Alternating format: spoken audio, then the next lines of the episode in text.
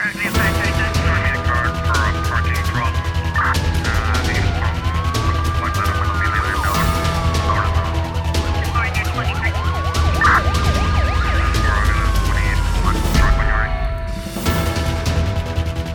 O músico cabo-verdiano Ramiro Mendes e o seu filho uh, Amon José Mendes foram condenados nos Estados Unidos da América a três e dois anos de cadeia, respectivamente, pelo crime de fraude ao programa americano de ajuda às empresas durante a pandemia da Covid-19. Estima-se que a fraude tenha atingido os 6,7 milhões de dólares. Ambos os réus declararam-se culpados em setembro. A informação é avançada pelo site de notícias Beverly Press. Para além da pena de prisão, Ramiro Ramiro Mendes, de 61 anos de idade, foi condenado a pagar mais de 2 milhões de dólares em restituição ao Estado norte-americano. O filho Amon José Mendes, de 27 anos, também deve pagar mais de 200 mil dólares. Segundo as autoridades federais americanas, de abril a agosto de 2020, eh, Ramiro Mendes planeou obter de forma fraudulenta fundos federais de ajuda distribuídos através do Programa de Proteção, Pagamento e Empréstimo para Desastres por Lesões Econômicas económicas.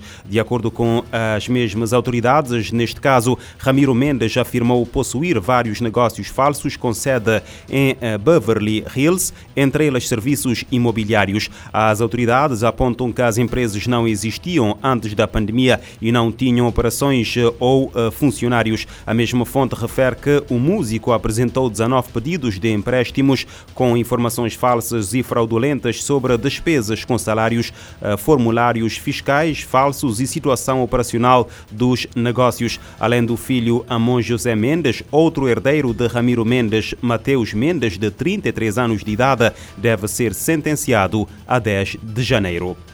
As autoridades dos Estados Unidos apreenderam em 2022 eh, fentanil suficiente para matar toda a população do país. Informação divulgada esta terça-feira pela agência antidroga norte-americana, que alerta para o perigo mortal que a droga sintética representa. A agência antidroga refere que apreendeu 50,6 milhões de comprimidos eh, falsificados que continham fentanil e 4,5 toneladas de fentanil em pó durante este ano. O material apreendido equivale a mais de 379 milhões de doses eh, potencialmente fatais. A agência antidroga norte-americana diz que o fentanil, que representava apenas eh, uma pequena fração das mortes por overdose há uma década, é agora a ameaça de drogas mais mortal uh, do país. Segundo dados oficiais, a droga é a principal causa de mais de 107 mil mortes por overdose nos Estados Unidos entre julho de 2021 e junho de 2022.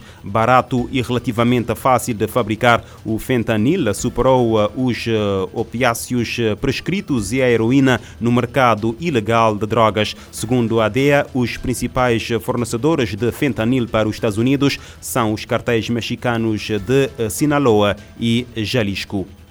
O Parlamento da Gâmbia planeia processar a farmacêutica indiana eh, Maiden eh, Pharmaceuticals, cuja xarope eh, para a tosse foi a causa da morte de 70 crianças naquela nação da África Ocidental. O relatório da Comissão de Saúde do governo, citado pela Bloomberg, refere que o governo planeia processar com a ação judicial contra a Maiden Pharmaceuticals por exportar medicamentos contra contaminados para a Gâmbia. Os restantes produtos da farmácia serão também proibidos no país. Segundo a Organização Mundial da Saúde, em outubro, quatro dos xaropes para a constipação e tosse do fabricante com base em Nova Delhi, capital da Índia, estão potencialmente associados a lesões renais agudas e dezenas de mortes, uma vez que continham quantidades eh, inaceitáveis de eh, dietilenoglicol e etilenoglicol. Para prevenir mais casos, a organização recomenda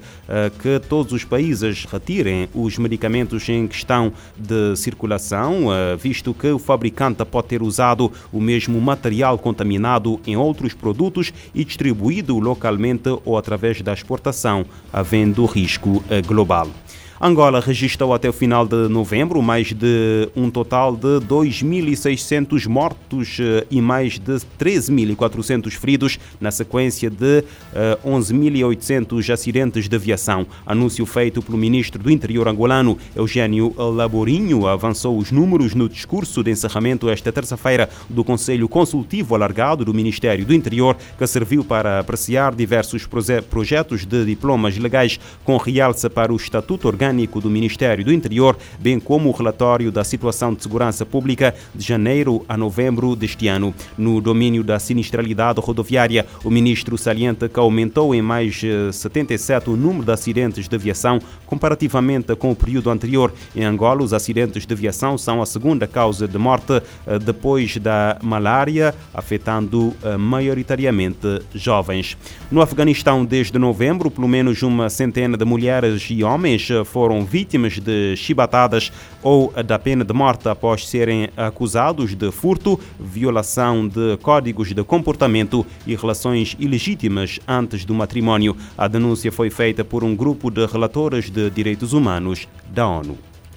Um grupo de 10 especialistas em direitos humanos da ONU pediu ao Afeganistão que acabe com uma série de açoitamentos e execuções retomados no país. Desde meados de novembro, mais de 100 pessoas foram alvo da prática após serem acusadas de vários delitos. As autoridades de facto do Afeganistão puniram homens e mulheres em quatro províncias e na capital Cabul. Cada um recebeu de 20 a 100 chibatadas após serem acusados de furto ou roubo, comportamento social inadequado e de manter relações fora do casamento. E nesse caso, a maioria das punições foi contra meninas e mulheres. No comunicado, os relatores de direitos humanos da ONU lembram que os açoitamentos ocorreram em estádios, na presença de funcionários afegãos e do público.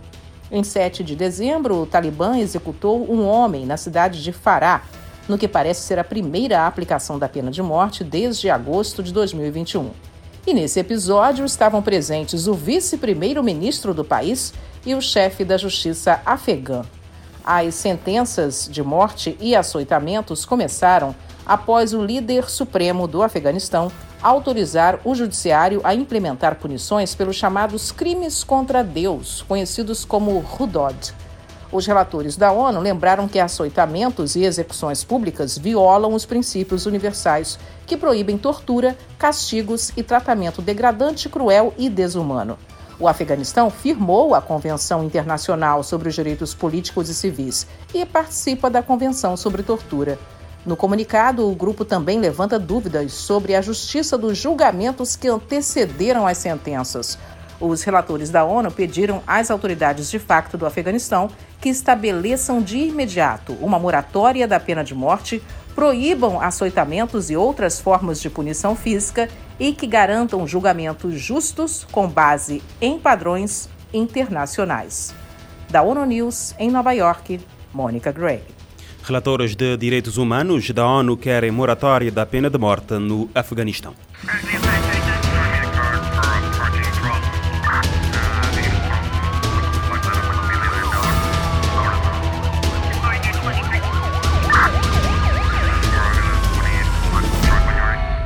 Este programa está disponível em formato podcast no Spotify e em radiomorabeza.cv.